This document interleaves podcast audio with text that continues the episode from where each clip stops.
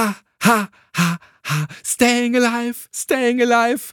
Oder I'm on a highway to hell. Ja. Entschuldigung, Ihr seid nicht im Karaoke-Podcast gelandet, keine Angst, sondern genau richtig bei Herzschlag für ein gesundes Berufsleben. Ja, was genau haben die beiden Songs damit zu tun, die ich eben hier etwas schlechter getrellert habe, zugegebenermaßen? Die Titel, die sind eine ideale Hilfestellung bei der ersten Hilfe, denn sie geben den Rhythmus für die Herzdruckmassage vor. Die Bee Gees, die können Leben retten. Heute widmen wir uns dem Thema Erste Hilfe bei der Arbeit. Ja, wer ist bei euch im Unternehmen Ersthelferin oder Ersthelfer? Hm? Könnt ihr euch auch noch an jeden einzelnen Schritt im Falle eines Unfalls erinnern? Ich vergesse ja immer so viel. Heute zu Gast ist Dominik Köpple. Er ist Rettungssanitäter und der kann euer Gedächtnis mit Sicherheit nochmal auffrischen. Außerdem spreche ich noch mit Björn Klock über verschiedene Hilfsangebote der BGW zum Thema Erste Hilfe.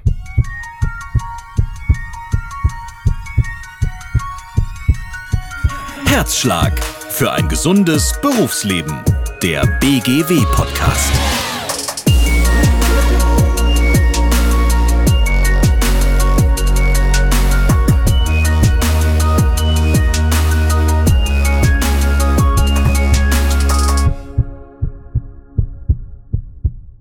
Hallo Dominik Köpple, Rettungssanitäter hier bei Herzschlag. Hallo. Und du bist sogar demnächst noch mehr. Notfallsanitäter, richtig, in zwei Wochen hoffentlich. Und da muss man ganz schön viel für bückeln. Also das ist nicht mal eben so in drei Minuten gemacht. Nee, ist eine dreijährige Ausbildung. Und was macht man da so? Man fährt immer mit und rettet Leben. Es teilt sich ein bisschen auf. Man ist ein Teil in der Klinik, ein Teil auf der Rettungswache und ein Teil in der Schule natürlich auch. Heute wollen wir uns mit dem Thema betriebliche Ersthelferinnen und Ersthelfer auseinandersetzen. Und dazu haben wir mal ein Beispiel vorbereitet.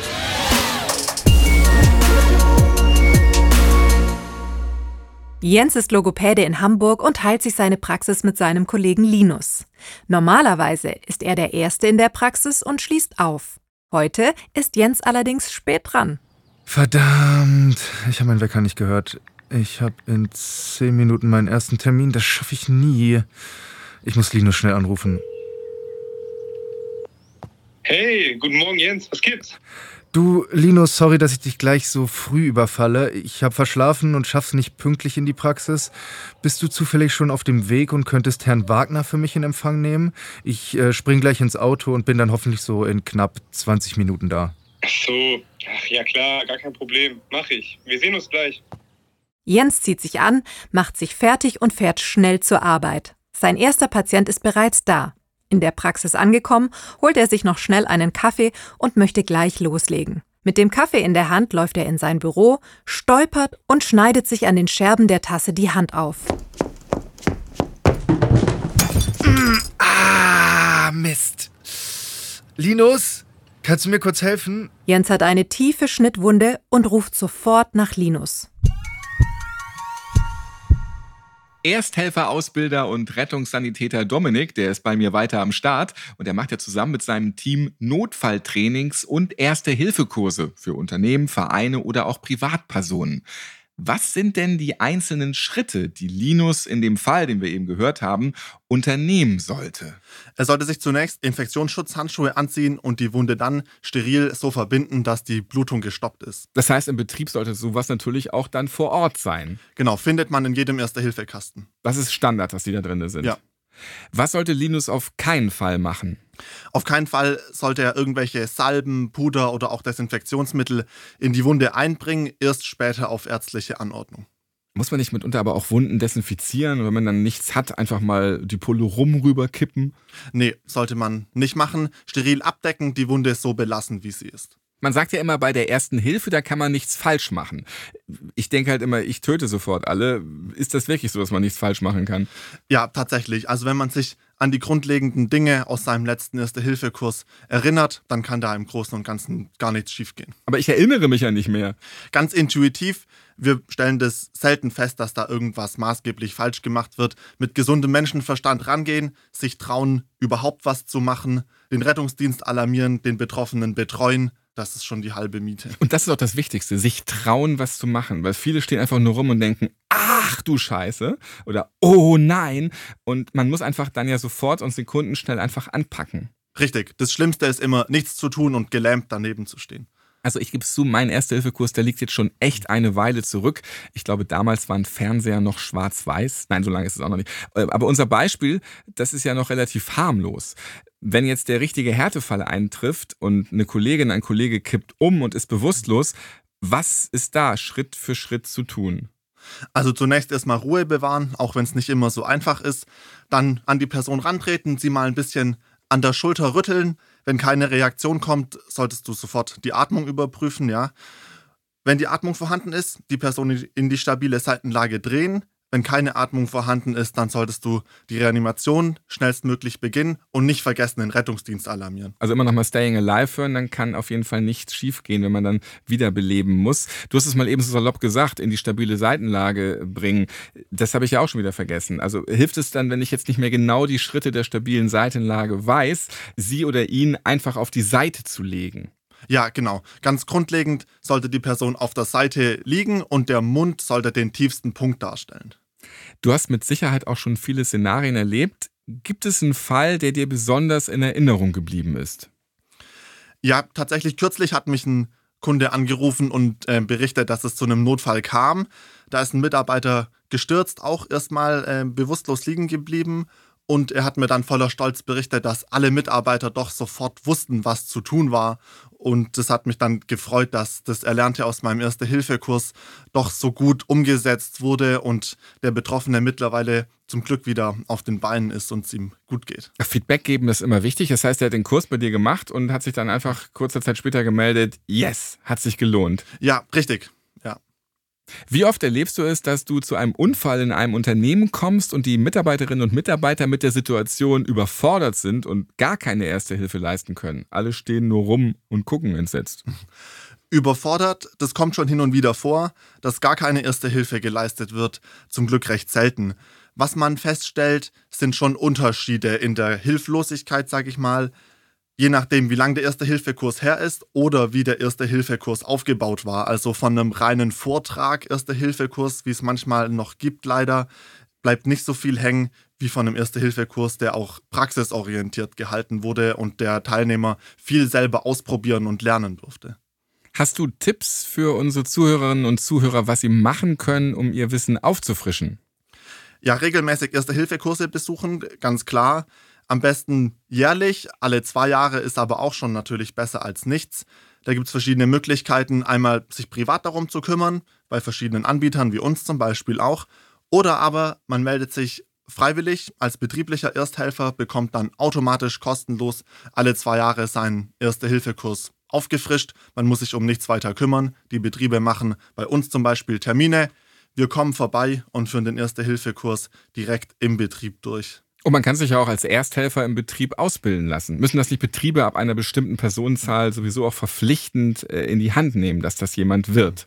Ja, richtig. Das ist begehlich vorgeschrieben. Das kommt ein bisschen auf die Unternehmensart an und auf die Betriebsgröße, also auf die Mitarbeiter bezogen. Vielen Dank, Dominik Köpple. Und ich habe drei Erste-Hilfe-Kurse gemacht. Wie gesagt, schon ein bisschen her. Aber bei allen gab es damals immer eine andere Ansage. Das passiert jetzt weniger im Betrieb, aber ich möchte es trotzdem gerne mal wissen, was da der aktuelle Stand ist der Motorradhelm bleibt auf oder der Motorradhelm muss auf jeden Fall ab? Der muss auf jeden Fall runter. Jetzt ist wieder runter. Okay, dann speichere ich das mal.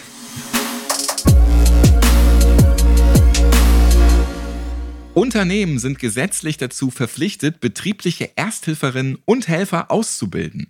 Die BGW, die bietet dazu ein Online-Meldeverfahren an und übernimmt die Kosten, wenn die Voraussetzungen dafür stimmen. Ja, einer, der sich damit richtig gut auskennt, ist Björn Klog, Arbeitsbereichsleiter bei der BGW in Hamburg. Hallo Björn. Hallo Ralf, schön, dass ich hier sein darf. Ich freue mich auch. Und du bekommst ja immer wieder Fragen zum Thema Erste Hilfe und zu den Fördermöglichkeiten gestellt. Lass uns mal die wichtigsten Punkte durchgehen. Das machen wir sehr gerne. Schieß los. Wie werden denn die Ersthelferinnen und Helfer geschult? Also was lernen die Teilnehmenden dabei? Ja, also erstmal zur Einleitung muss ich sagen, Erste Hilfe ist natürlich immer Prävention. Ich arbeite in der Prävention bei der BGW und das hat hier einen hohen Stellenwert. Und jeder Mensch ist gesetzlich dazu verpflichtet, einer Person Hilfe zu leisten, wenn die Situation es verlangt ohne sich jedoch selbst in Gefahr zu geben. Das ist immer auch äh, sehr wichtig und das lernt man dann auch in Erste-Hilfe-Kursen. Um auf deine Ursprungsfrage zurückzukommen, wie werden Ersthelfende geschult? Erste Hilfe sind medizinische, organisatorische und betreuende Maßnahmen an Erkrankten und oder Verletzten mit einfachen Mitteln unter Einbeziehung des Notrufs. Also es ist natürlich in Deutschland alles gesetzlich geregelt, deswegen klingt das jetzt auch alles so äh, trocken. geregelt. genau. Ähm, ja, was lernen die Teilnehmenden? Äh, grundsätzlich Sofortmaßnahmen. Also Erste Hilfe ist ja eine Sofortmaßnahme. Und äh, das ist Absichern der Unfallstelle, Retten aus der Gefahrenzone, den Notruf abzusetzen, die Herz-Lungen-Wiederbelebung natürlich sehr wichtig, Maßnahmen bei starken Blutungen, Heißdruckverbände anzulegen, Maßnahmen bei Schock, äh, stabile Seitenlage. Das sind so die Grundvoraussetzungen, die man in den Kursen lernt. Gibt es eine Mindestgröße des Betriebs, ab wann es Ersthelferinnen und Helfer geben muss? Habe ich vorhin ja schon mal ganz kurz angesprochen. Oder gilt das auch schon bei einem Zwei-Personen-Betrieb? Ja, es gilt tatsächlich ab zwei Personen, dass einer von beiden sich zum betrieblichen Ersthelfer ausbilden lassen sollte. Krass, also auch so ein kleines selbstständiges Büro, zwei Leute, da muss es dann schon so geregelt sein. Genau, dass der eine den anderen glaub, Das wissen die wenigsten, oder? das wissen die wenigsten. Ist natürlich auch gesetzlich geregelt. Ähm, ja, wir haben es bei uns auf der Online-Seite drauf stehen. Wir versuchen auf vielen Kanälen dazu zu informieren und hoffen, dass es ankommt. Wenn man jetzt alleine arbeitet, hat man Pech gehabt. Dann hat man Pech gehabt. Dann ist man auf die erste Hilfe, wenn man zum Beispiel alleine in der mobilen Pflege unterwegs ist, allein im Auto, man hat einen Unfall, ist man natürlich dann auf die Außenstehenden angewiesen. Was müssen Betriebe neben der Ausbildung von Ersthelferinnen und Ersthelfern beim Thema Sicherheit am Arbeitsplatz noch beachten? So auch über die reine Schulung hinaus. Ja, Betriebe, da geht es sehr viel an den Unternehmer ranzutreten. Also der Unternehmer muss halt die organisatorischen und äh, betrieblichen äh, Verhältnisse herstellen. Heißt, er muss die Mittel für die erste Hilfe bereitstellen, die äh, am Einsatzort halt notwendig sind. Der Unternehmer hat dafür zu sorgen, äh, dass man schnell Zugang zu allem hat, die Mittel auch in ausreichender Menge vorhanden sind, äh, die man benötigt. Erste Hilfekasten, Erste Hilfetasche, äh, vielleicht sogar ein äh, Defibrillator, genau, all solche Dinge liegen in der Verantwortung äh, des Unternehmers. Da kann jetzt auch manch einer mal im Autokofferraum nachgucken, ob da nicht auch schon wieder was abgelaufen ist im Erste-Hilfe-Kasten. Und wo ist der da überhaupt? das hm? ist korrekt, weil es ist ja ein Bußgeld, äh, wenn der Erste-Hilfe-Kasten abgelaufen ist. Wird es auch Bußgelder geben, wenn jetzt mal so ein Check kommt im Betrieb oder im Krankenhaus irgendwo? Nein, also Bußgelder verteilen wir jetzt nicht. Wir weisen darauf hin. Äh, da kann ich gleich äh, einer Frage vorgreifen, dass alle zwei Jahre die Fortbildung äh, zu erfolgen hat zum Thema äh, betriebliche Erste Hilfe. Vorhin hatte ich schon erwähnt, meine Erste-Hilfe-Kurse, die liegen schon so eine Weile zurück und ich habe das Gefühl, vieles nicht mehr zu wissen.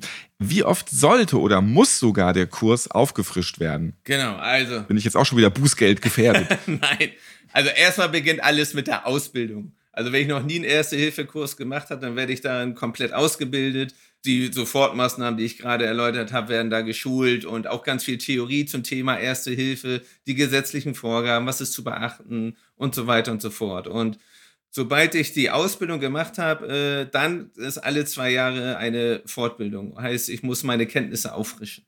Und alle zwei Jahre, das ist auf jeden Fall eine Ansage. Das macht natürlich aber auch Sinn, damit man eben auch diese Abläufe bei der Ersthilfe auf jeden Fall schon so richtig drin hat. Ja, absolut macht das Sinn. Also, wie gesagt, das ist ja alles präventiv und wir wollen Arbeitsunfälle vermeiden, beziehungsweise Langzeitfolgen durch Arbeitsunfälle. Und deswegen ist es so wichtig, immer diese Kenntnisse aufzufrischen, dass die erste Hilfe am Ort erfolgen kann.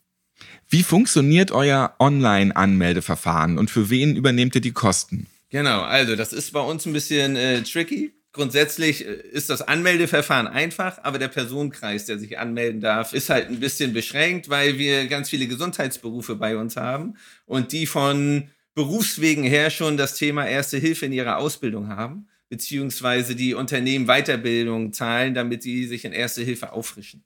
Dies alles ist aber bei uns BGW Online möglich nachzulesen und da ist auch unser Kostenübernahmeverfahren. Man muss da die Teilnehmer eintragen, dann druckt man sich das Formular aus, man bestätigt noch die äh, Richtigkeit der Angaben und dann nimmt man dieses Formular von der BGW, was gleichzeitig die Kostenübernahme ist, und sucht sich damit einen Anbieter zum Thema Erste Hilfe, wo die Schulung durchgeführt werden kann. Und dieser rechnet dann mit uns ab, sodass dem Unternehmen keine Kosten entstehen. Das klingt jetzt ähm, eigentlich gar nicht so kompliziert. Nein, wie gesagt, es ist nur von den Branchen her ein bisschen. Man muss schon nachlesen. Für einige übernehmen wir gar keine Kosten, für andere nicht die Ausbildung, aber die Fortbildung. Um das jetzt tiefergehend auszuführen, bräuchte ich jetzt hier mehr Zeit. Von daher bitte ich äh, die Unternehmer und die Versicherten, sich auf BGW Online darüber zu informieren. Und was mich jetzt auch nochmal richtig doll interessiert, ja. vielleicht kannst du das beantworten. Warum haben Kinder so viel Spaß daran, sich einen Verband anzulegen, mit dem Erste-Hilfe-Kasten zu spielen und ähm, mit dem Stethoskop abzuhören. Äh, und dann ebbt das irgendwann wieder ab, dass man sich eher so dafür interessiert. die sind ja ganz heiß drauf, Ersthelferinnen und Ersthelfer zu sein. Ja, ich glaube, das ist einfach die kindliche Neugier, einfach mal Herz zu hören und Druckverbände überhaupt als Spielmittel zu nutzen. Es sollte anhalten, man sollte es auch weiterhin üben, glaube ich. Äh, um halt später wirklich im Notfall da zu sein und eingreifen zu können. Also kitzelt die kindliche Neugier ja. aus euch raus und behaltet weiterhin Lust auf Verbände zum Beispiel. Ja. Vielen Dank für die Infos, Björn. Ja, sehr gerne. Vielen Dank, dass ich mich zum Thema Erste Hilfe äußern durfte. Ich hoffe, wir konnten euer Erste-Hilfe-Kurs Gedächtnis wieder etwas auffrischen oder sogar Lust dazu machen, aktiv einen neuen Kurs zu belegen. Denn die Praxis auffrischen kann Leben retten. Ja, ich gehe jetzt auch noch mal in das stabile Seitenlage nachsitzen. Eine Frage habe ich noch. Wisst ihr eigentlich, wo bei euch im Betrieb der Erste-Hilfe-Kasten ist? Ja, schaut am besten mal nach. Der hängt da garantiert. Wenn ihr außerdem noch weitere Lieder für den richtigen Rhythmus bei der Herzdruckmassage kennt, keine Angst, ich werde sie auf jeden Fall nicht wieder vorsingen, dann lasst bei dieser Folge doch gerne einen Kommentar da. Geht zum Beispiel bei Spotify. Ich bin gespannt, was es da noch so alles für Lieder gibt. Alle Infos zum Online-Anmeldeverfahren der BGW findet ihr in den Shownotes dieser Podcast-Folge. Ja, und alle weiteren Episoden gibt's überall, wo es Podcasts gibt. Und natürlich auf www.bgw-online.de slash podcast. Hört gerne mal rein. Tschüss, bis zum nächsten Mal.